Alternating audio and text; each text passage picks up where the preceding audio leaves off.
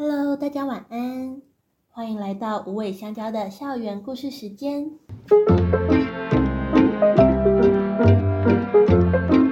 天的故事是由大家所票选出来的，关于闪灵入校到现在的点点滴滴。今天也由我们的猫猫二班担任特别来宾。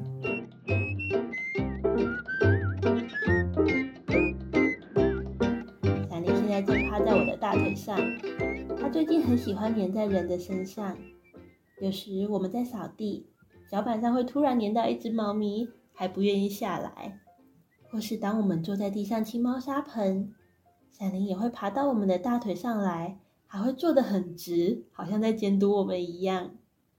当我们给它摸摸抱抱的时候，它还会发出呼噜噜的声音。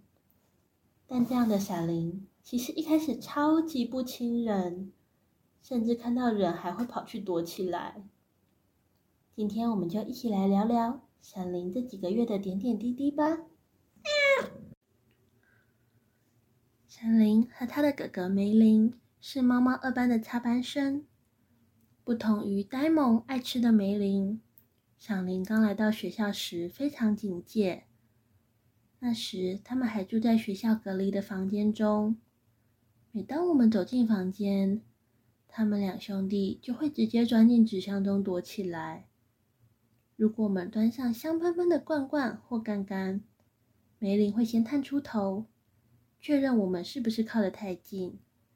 如果觉得安全，才会跑出来大口吃饭。而闪灵呢，则是要等到我们离开，才愿意踏出纸箱。有时我们要整理隔离区或是纸箱。惊动到了闪灵，他总是非常惊慌失措，甚至会对着我们哈气。相较之下，梅林一天一天变得更开朗、更亲人。我们心中也会有一个小小的声音问：像闪灵这样子怕人的猫咪，真的找得到家吗？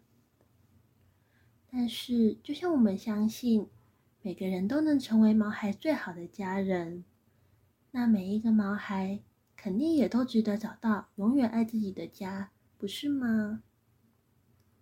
在正式加入猫猫二班后，梅林很快就和同学们玩成一片，追着阿鲁莎和碧玉跑上跑下，即使被琥珀骂了也不会怕。闪灵就比较慢熟一点，一开始都与同学们保持距离。碧玉主动去找他，他还会躲起来。吃饭的时候也都会先躲在后面，等梅林先去吃饭，才慢慢的跟上前。曾经这样的闪灵，是怎么变成现在黏在大腿上呼噜的样子呢？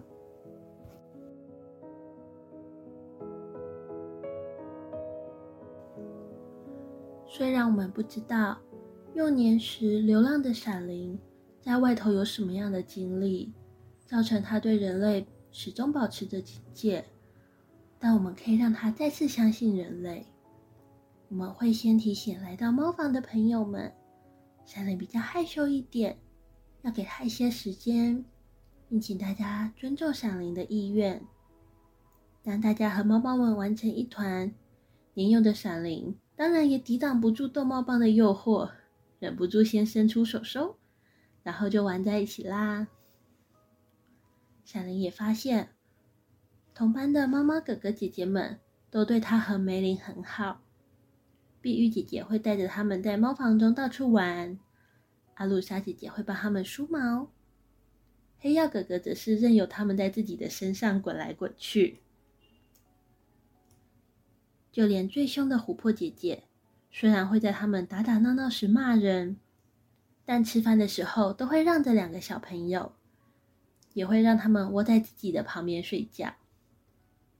至于人类哥哥姐姐，会为他们准备好多好吃的食物，还有好玩的玩具。当然，还有最重要的是很多很多的摸摸。渐渐的，小林开始主动找大家玩，开始和梅林一起盯着我们准备罐罐，和碧玉、阿鲁莎跑上跑下。他也发现。每个来到学校的人类都非常友善，不需要因为我们而感到害怕紧张。那之后，我们就再也没有听过闪灵哈气的声音，只剩下被抱抱时的呼噜噜。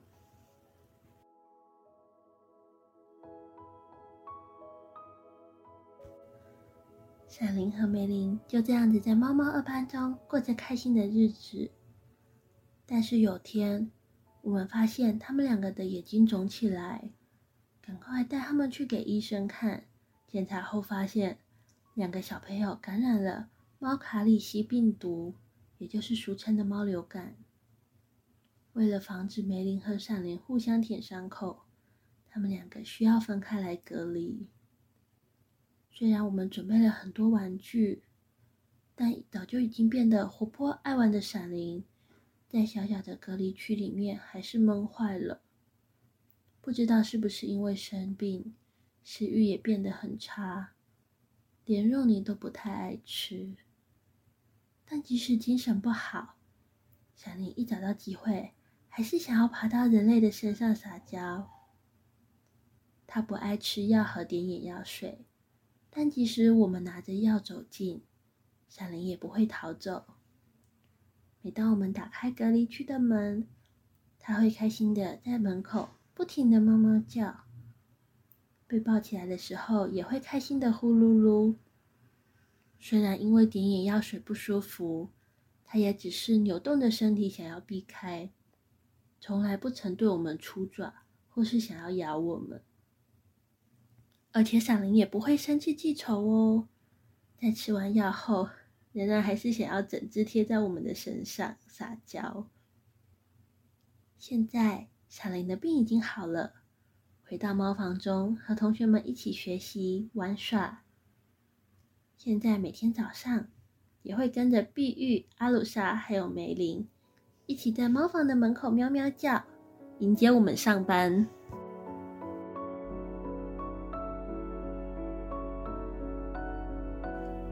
猫猫二班的同学中，改变最多的大概就是闪灵了吧？原本担心他不亲人，性格也比哥哥梅林还要闷骚许多，找家的路会不会困难重重？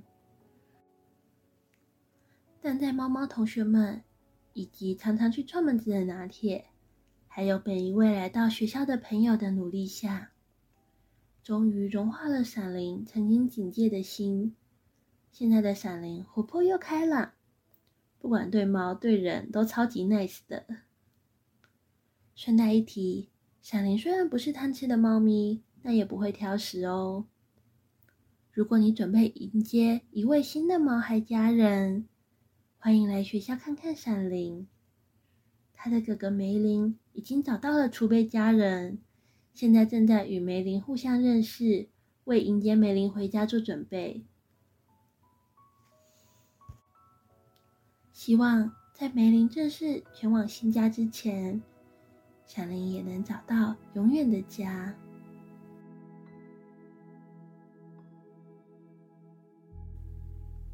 谢谢每一位听到这里的你。如果你喜欢动物们的故事，想看梅林、闪灵和同学们在景伦老师笔下生动可爱的样子，欢迎到灰灰商店订阅我们的校园画报。